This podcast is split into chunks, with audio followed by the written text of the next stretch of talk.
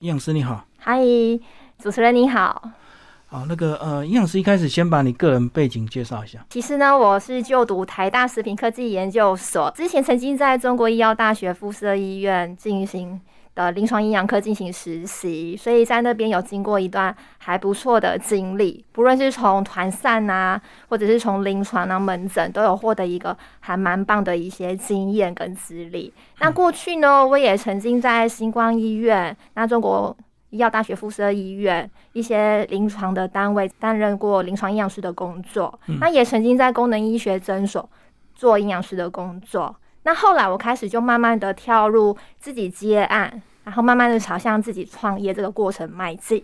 嗯所以过程当中，我其实就是一个呃，陆续的有发现到自己好像不太适合在一个传统的医疗背景的框架上去进行服务。我比较希望能够有多一点的面向，多一点的概念，多一些不一样的创意跟思考想法，带给我身边或者更多有需要健康照护的朋友。嗯嗯，当初为什么会念医疗系啊？当初其实也是一个很特别的过程，我高中也没有到这么顺利。我高中也是跟大家一样，就是哎、那时候也不知道自己要念什么，嗯然后就考试考试，然后分数到了。其实我一开始也不是念营养科系，我念的是农艺系。哦，有转过。我其实有转过，但是我其实农艺系是有念完的。嗯，大家应该会蛮好奇的，怎么会从农艺系跳到营养系这个部分？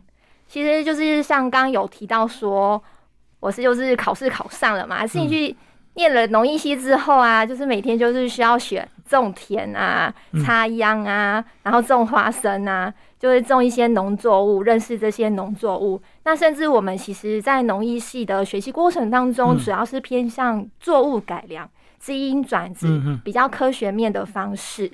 那大部分就是一些同学，他们想要深造，大概就是念研究所或者是博士班，嗯嗯那甚至就是当产呃，我们为国家服务的公务员，在为国家进行更多的一个呃服务农民的部分。嗯当然那时候我就想，啊，这是我要的人生跟生活嘛。好像研究这些农作物并不是我非常喜欢的部分，但是我在过程当中呢，有发现到，其实我们在大一升大二有为高中生举办了一个作物科学营。嗯嗯那在过程当中呢，我是担任茶与咖啡的讲师，也就是呃，我是在教高中生怎么样去认识茶叶跟咖啡。嗯嗯那在这个过程当中，我发现我蛮享受，就是跟其他人或者是一些一般的民众去教育这些呃食物当中的营养知识，让我觉得充满了热情跟活力。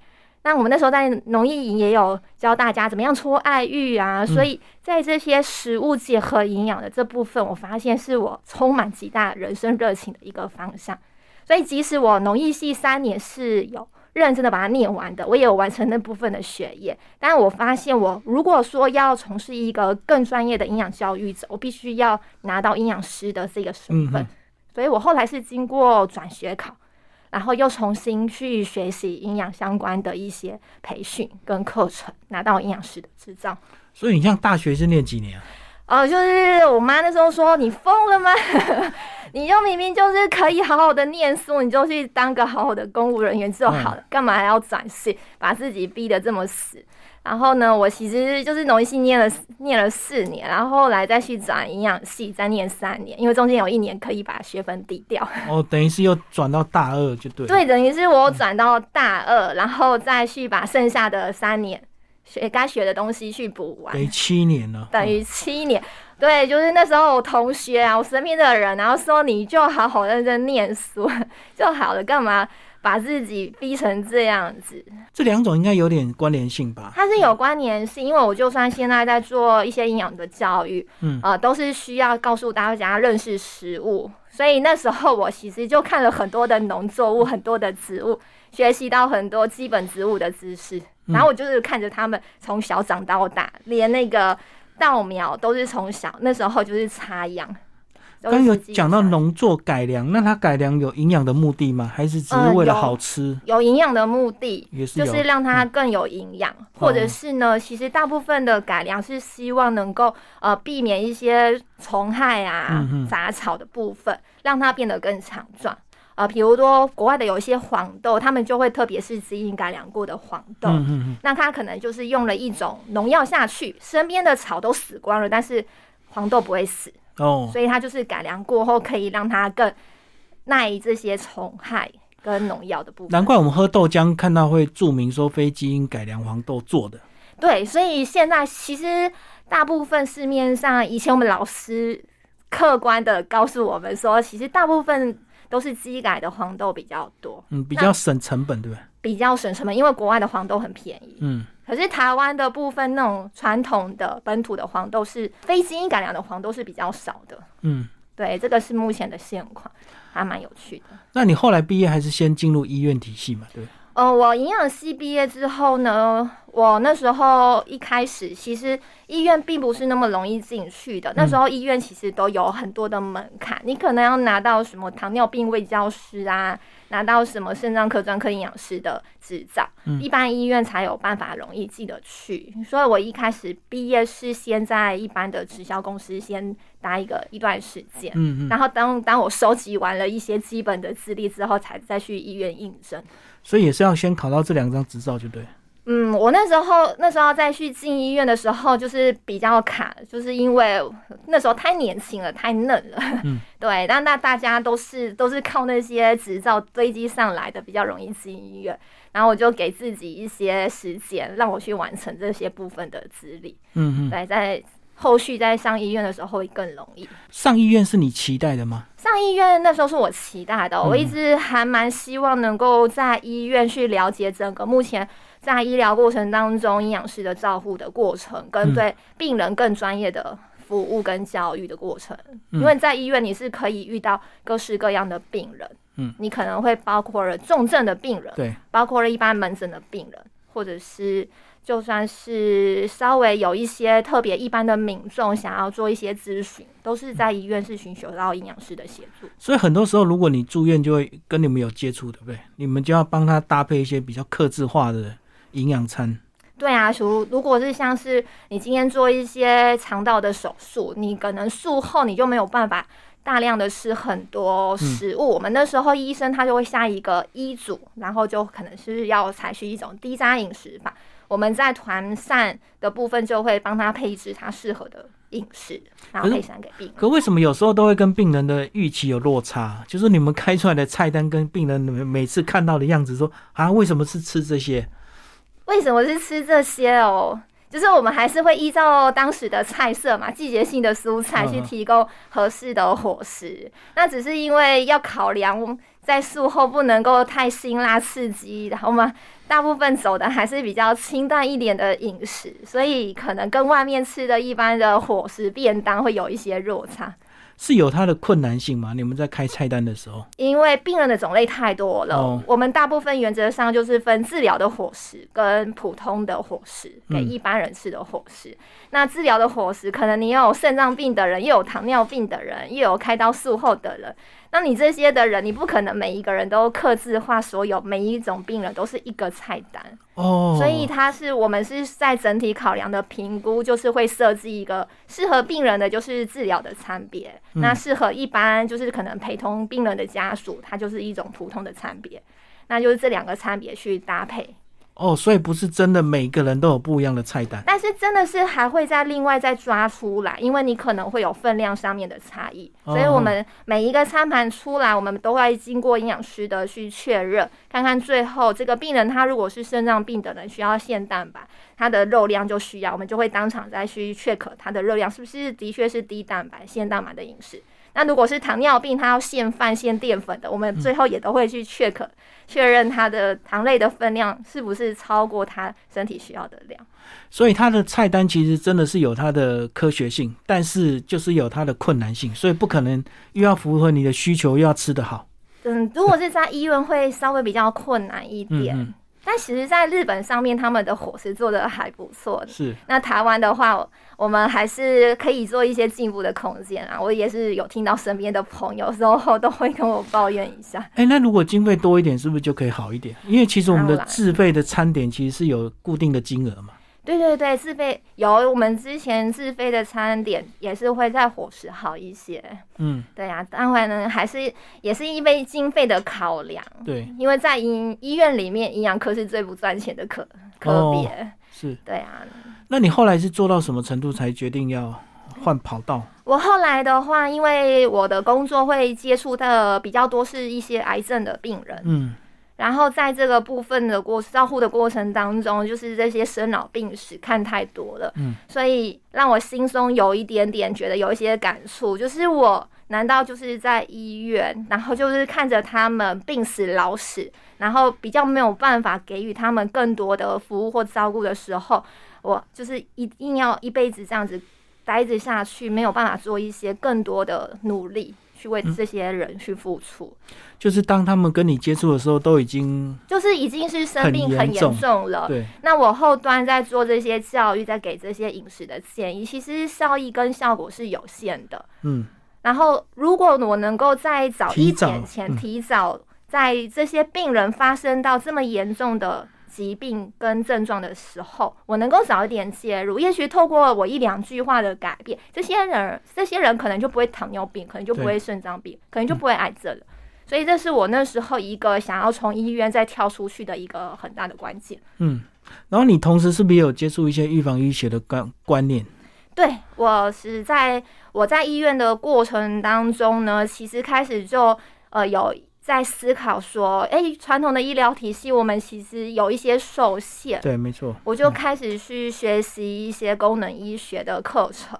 嗯所以市面上很多只要有开功能医学的课程或资深的老师，他们只要有一开课，我那时候就花了很多的钱 去上课，去在了解，哎，我们除了原本的医疗部分可以提供的资讯之外，还可以再从预防的角度，可以给予病人或者是给予健康的人更多的协助跟照顾。嗯，这是后来我再去接触的部分。我其实，在医院我也有看到很多有很有使命感的医生，对其实，在他们身上我也学习到很多，他们身上很特别有的魅力，就是真的真的是医者为病人着想的那一份心。对，尤其在最近疫情当道这两年了，真的大家对医护人员更加的这个呃尊敬。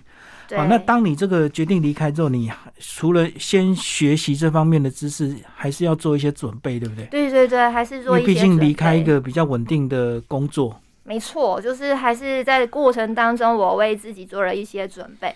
但是在中间呢，我自己身体有发生一些小小的状况，我中间是有大概休息了，工作有停业了将近半年的时间，让嗯自己在家休息养病的状况。嗯，对，那时候就是有一些，也许过去面对比较多的病人，或者是自己内心这些情绪上面没有办法很好的疏通，因为看太多生老病死的。嗯，那这些状况让我内心这些一直郁结在心里的一些情绪上面开始越来越多，那我自己开始有点小小的忧郁症，嗯还没有到忧郁症，还没有到吃药，但是就是晚上很容易会睡不着，有点焦虑，然后有很多的情绪跟反应。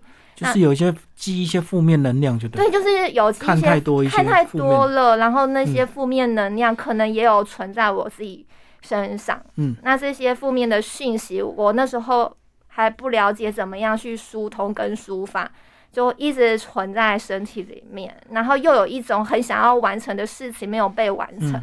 那这种想要发展自己未来的事业或未来的一些理想。还没有办法做出来，然后这些负面一直很多负面的讯息嗯接收进来，整个身体就开始大失衡。那半年你怎么调养自己？我那个半年就是休息，然嗯后开始就去学习一些呃跟大脑相关的一些知识。哦，对我就是希望，哎、我就是因为有一些情绪上面的失衡，我是不是可以再透过一些其他的新的概念或新的想法，可以再让我自己内心的状态再回到稳定，那重新再去适应这个社会，适应这一个。呃，也许我未来还是要遇到病人，但是我怎么样去调试我自己身心的状况来面对他们？所以我就开始去接触一些大脑相关的知识跟一些技能，这样子。也有到美国去，我没有到美国去，我是参加线上的课哦，程。很多线上课程。对，就是一些线上的课程。那大部分的课程是在台湾上的。那我们之前有一些课程是香港的老师，然后呢特别来台湾过来跟我们授课。嗯那美国以前也有呃，美国的创始者的博士来到台湾给我们授课。嗯，对。那现在疫情的关系，可能就更不容易了。那过去是有这样子的经验。那后来半年是你也利用这些方法，让自己的一些负面能量得到一些疏通吗？对对对，我就是才有在又重新就去活出自己，再回到职场这样子。我就是利用这半年的时间。过去有一些存款，我在利用这半年的时间，好好的去进修、去学习，那要重新再结合我过去会的这些资源，再把它发挥成自己新的一个事业的方式。所以后来你才会变成所谓的全脑营养师这样子嘛？因为你也学了很多大脑相关的一些知识。对我就是希望能够跳脱以往传统营养学的概念，因为我们以前在医院都会被病人抱怨说。营养师，你说的这些我都知道，网络上都查得到。你说不要吃太多的糖，不要吃太多的淀粉，不要吃太多的肉，不要吃太多油炸的食物，这些你说的我都知道。可是呢，我的嘴巴就是不受控，我就是做不到。那我们常常面临这些呃病人给你的一些负面的回馈，也就会觉得，哎，到底我们还可以做些什么？可以。做到真正让他行为改变的这件事情，嗯，所以就要从大脑开始改变。所以我们就从大脑开始改变，嗯，因为当你的脑改变了，你的行为、你的身体才会做出相对应好的模式跟做法。所以我开后来开始去研究一些大脑的科学。去学习怎么样透过大脑跟身体的整合跟连接，让我们的身体做出一些最佳化的行为跟表现。你吃了糖，你不会因为上瘾一直想吃糖而吃它，而是你是有意识的吃这些糖。你知道你什么时候该吃，你什么时候要停下来，你是可以学会你自己什么时间停下来的。所以这是我在后续比较多在服务顾客上面用的一些技术跟方法。所以用大脑不是纯粹用大脑的意念去控制，用大脑意志力控制太辛苦了。常常我听到就是，营养师，我现在要减重，那我就是不吃淀粉，我不吃三个月，那我就要用意志力把我的体重控制下。对，用意志力减肥吧，这是我在以前到现在比较容易遇到的一些很。很长，一般的人出想要减重出现的状况，可是这样有什么样的后果呢？就是当你想要用意志力减重的时候呢，你意志力结束之后，你的情绪反应跑出来了，你就会开始暴饮暴食、大食，吃更多，然后你的体重也会往上跑，就会反弹，你就反弹的更厉害，然后体重长得比原来更多了。嗯嗯，所以这个是一个蛮特别的状态。所以是不是也要搭配一些科学的仪器？才有办法利用一些大脑的一些，我们讲的是意念或者是大脑的一些学习。呃，基本上我们不使用太多的科学仪器，但是我们是用人体肌肉应用学的检测方式。那它是来自于速康健的技术。嗯，那这个速康健呢，它其实是一个脊骨神经医生研发出来了一套可以居家一般人可以保养的一些方法。它结合了一些经络。那结合了一些淋巴反射点的位置，还有结合一些营养的讯息，那我们可以透过它上面的一些流程跟程序，快速的学会如何保养自己、照顾健康的一些概念。哦，所以这个是教导，这是教导的，大家在家自己对对对，自己学习的一个人体肌肉的方法。比如说呢，假设你现在哎，好像有点胃胀气、消化不好。也许你就稍微碰一下我们的左胸下面这个地方，稍微按一下，你身体的状态就可以舒缓了一些了。那他就是直接去教育一些比较简单的方法，去教育民众怎么样做到居家保养的方式。嗯，哎，那跟我们这个传统的按摩有什么差别？跟我们的传统按摩，我们按摩如果是按摩师的话，那一定要学到很深的技术。可是，呃。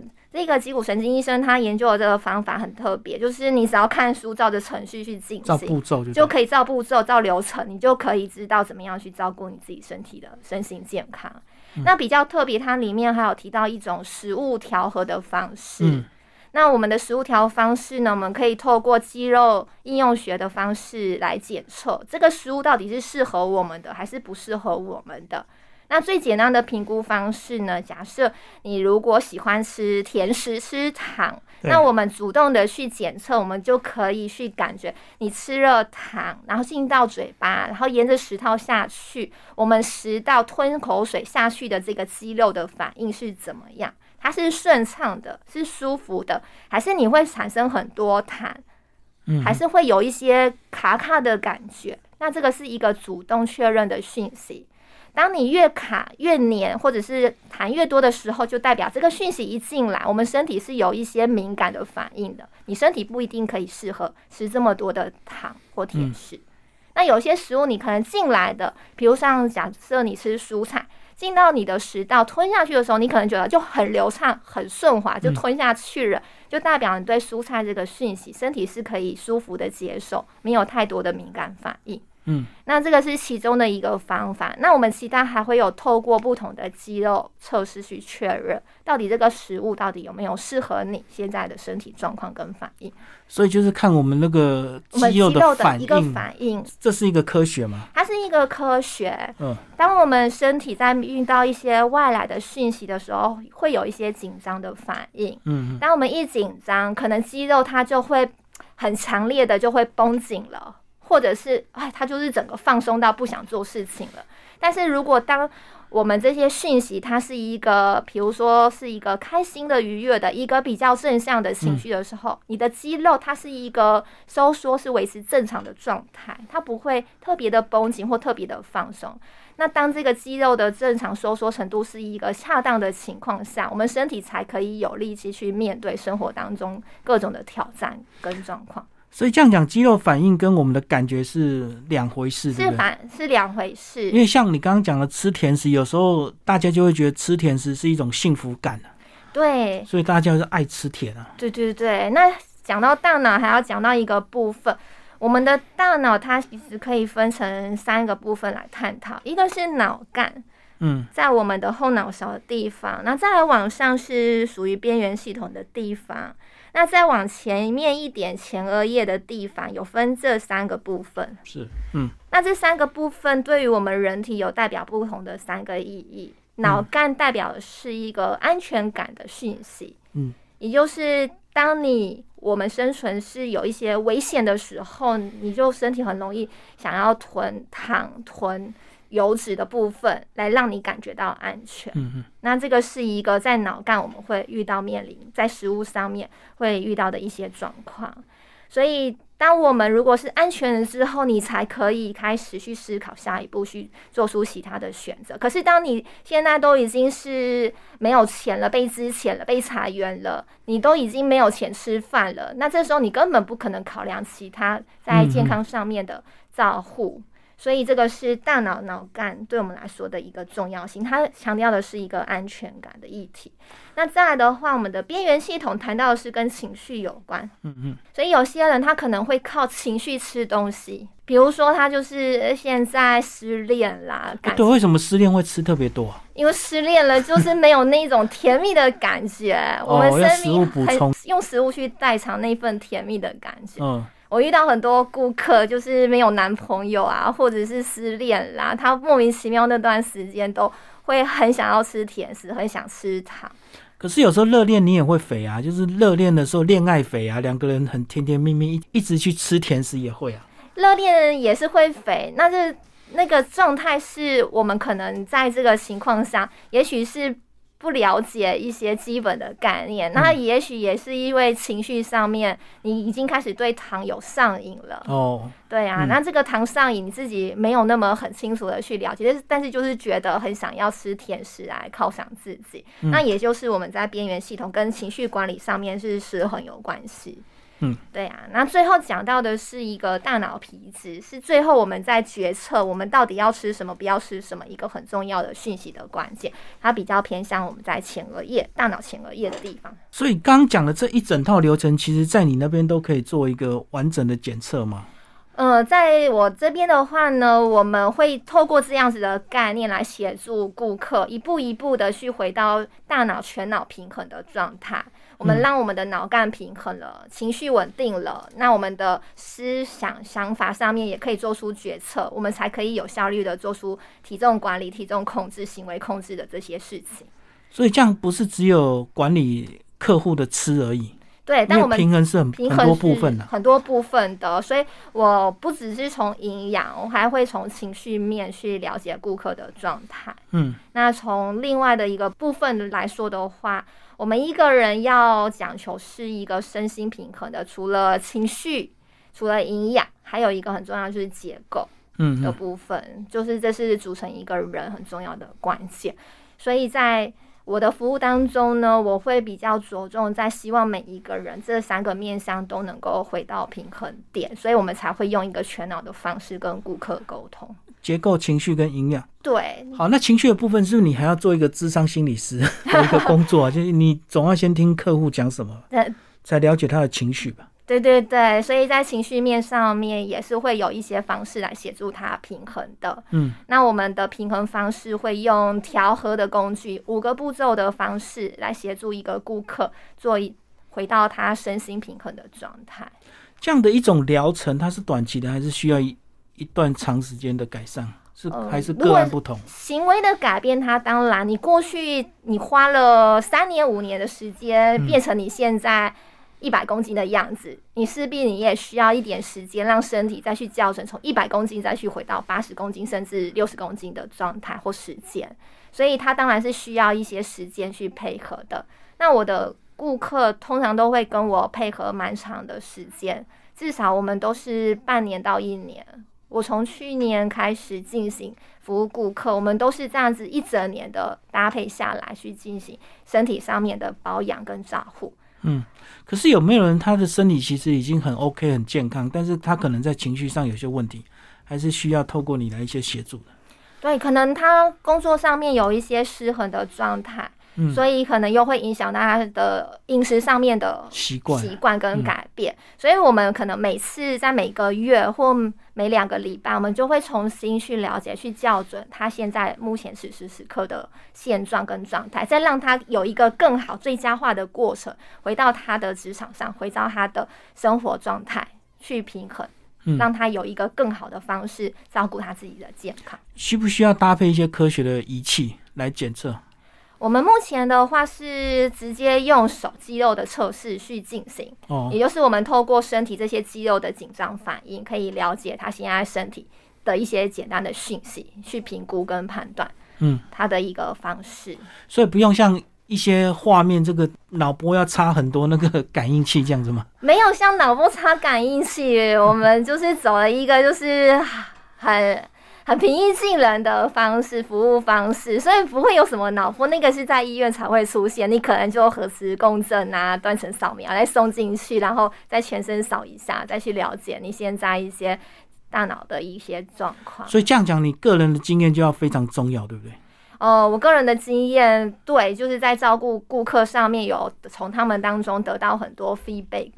跟一些经验，那这些的 feedback 跟经验，再变成是我一个内在很重要的一些养分，再重新再去教育我更多新的顾客。对啊，因为如果没有仪器的协助，纯粹就是要看你个人来，就是用个人的经验，对对对对对对，用个人的经验去来协助他。嗯，那所以这个就是我透过一个新的检测的工具，那特别是透过触康健。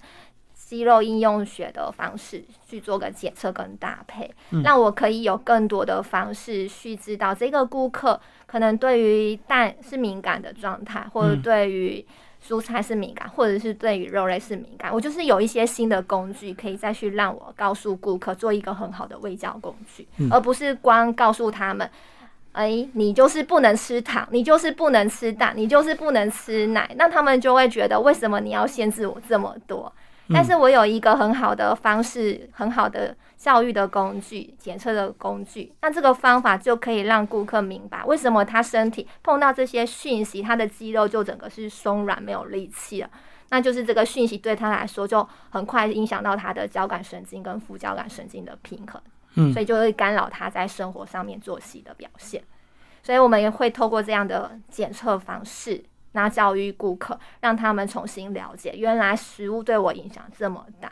那当他知道了这些讯息跟状态，他就开始可以愿意跟我配合，嗯，开始可以减糖，开始可以限制一些，譬如说他对蛋过敏，他就可以开始少吃蛋。那我们就可以互相配合跟合作。那一段时间，也许两个月，也许三个月，也许更快。那这些顾客都会告诉我：“诶，我少吃了蛋，我舍不得疹子或湿疹，我就变得更好了。我突然就不见了。原来蛋对我的湿疹影响这么大。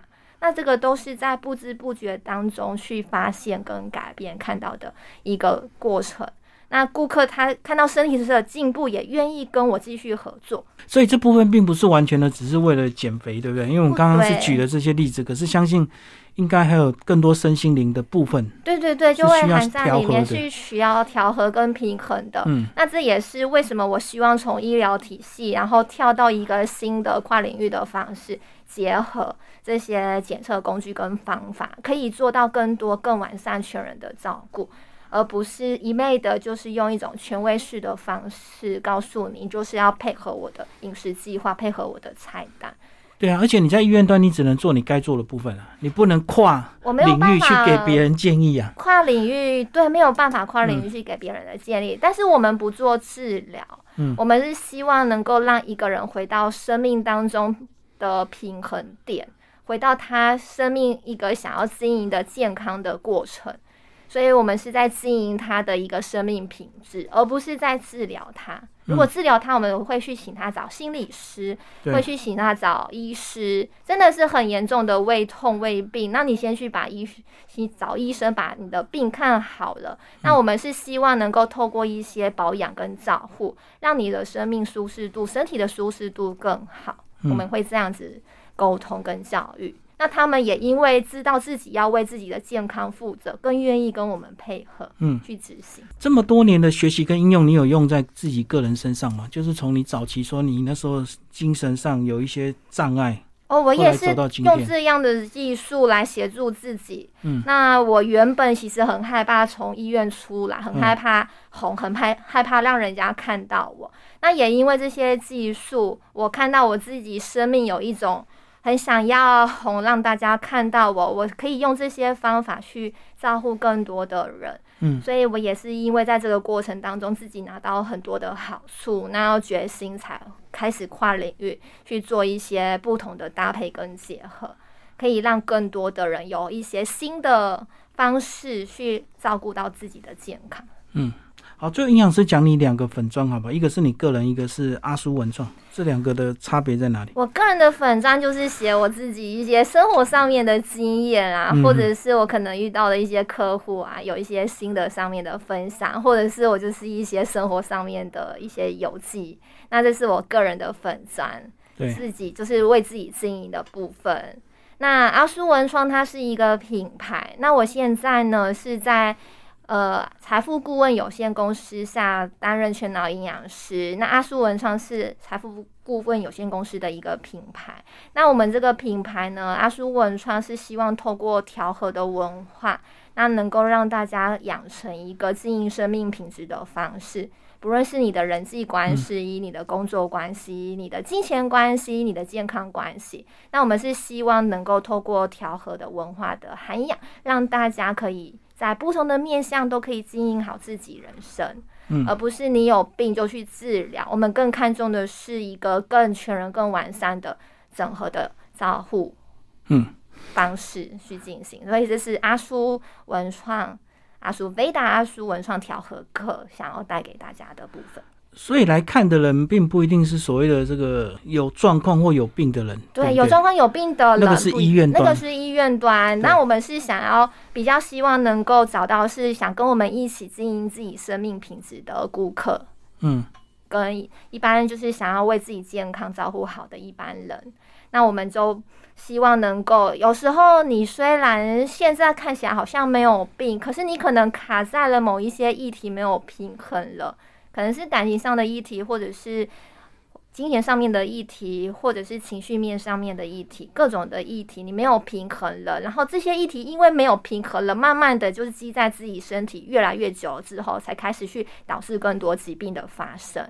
那我们希望我们能够重新设定一些目标，让自己找到一个人生的使命、人生的方向。当你有了这个目标，有了新的想法、新的概念、新的行为模式，你就不会被过去的这些创伤情绪给绑架。跟瑕疵，你可以活出你自己最好的人生、最好的状态。真的，我觉得人生的面向太多，所以我们不可能样样都把它做到很。对我们很难样样都做到好，但是我们可以就是在自己的一个人生的经营上面，呃，慢慢的找出一个最完美的圆。嗯，可能你在感情上面能够慢慢的经营你想要的那份美好的样子，那在你的工作上面活出你想要活出你的样子，那就像是我自己开始好像为了自己有一个想想法、一个理想、一个梦想想去执行，那你的人生就会过得越来越快乐。当当当你一直在留在你旧有的工作的模式，一直抱怨、一直 complain，那你就一直陷。在原本的模式跟框框逃不出来，可是你知道你要做什么，你根本不会去抱怨了。所以这样讲，你早期心情的纠结才会让你身体出出问题。对，就是一种哎，我不想要待在医院被框架框起来，我很想要自己去为病人或者是为我的顾客做些什么，但是我又被因为医院的框架，医生在医院你只能够听医生的。指令医生的医嘱去做行动，你没有自己的自主权。嗯，对，这个就是会让我一个很很纠结的状态，一种想要发出的一些理念发不出来，造成一些情绪面失衡的影响。嗯哼，好，最后对我们现代人呢，尤其这个疫情反反复复啊，有没有一些建议啊？如果是疫情反反复复的话呢？最近在这段时间，可能我相信许多的听众，你们应该开始陆续想要打第三剂的疫苗了。所以在这个部分给大家的一些饮食小提醒呢，我在研究上面有看到，我们在生活当中呢，需要补充足够的维生素 D、维生素 C、维生素 E，然后矿物质的话是锌跟硒这两个矿物质。那还有欧米伽三的脂肪酸，嗯，那还要需要吃足够的蛋白质食物。那这些营养，当你充分的时候呢，可以真正的协助到预防一些疫情上面 COVID-19 的感染。那甚至也可以照顾我们自己的健康。那研究发现，这些是对于对抗 COVID-19 一个很重要的基本营养素。所以我也都跟我的顾客跟客户都特别提醒，那请大家能够在这段疫情期间多多补充。这些营养很高的讯息，就是我们自己身体也要做好一些补充，而不是过分的依赖疫苗。对，疫苗是让我们身体对这个疫苗足够的适应性。可是你打了疫苗，不见得你不会生病，你还是最后要透过自身的免疫力跟抵抗力去对抗外界环境任何当中的病毒。所以维生素 D 这些抗氧化、抗发炎的讯息，对我们来说就非常相当的重要。就是要提醒听众，在生活当中，其实这些很多都是随手可得的。那维生素 D，像是在鲑鱼啊、牛奶啊，嗯，都相当的高。维生素 C 的话，像是把它拉一些柑橘类的水果，含量都很丰富。那像是欧米伽三脂肪酸，也是在鲑鱼、青鱼、秋刀鱼一些坚果都挺高的。嗯嗯，所以也是希望建议大家可以多多补充跟摄取。好，今天非常谢谢陈思琪全脑营养师为大家介绍。嗨，谢谢大家。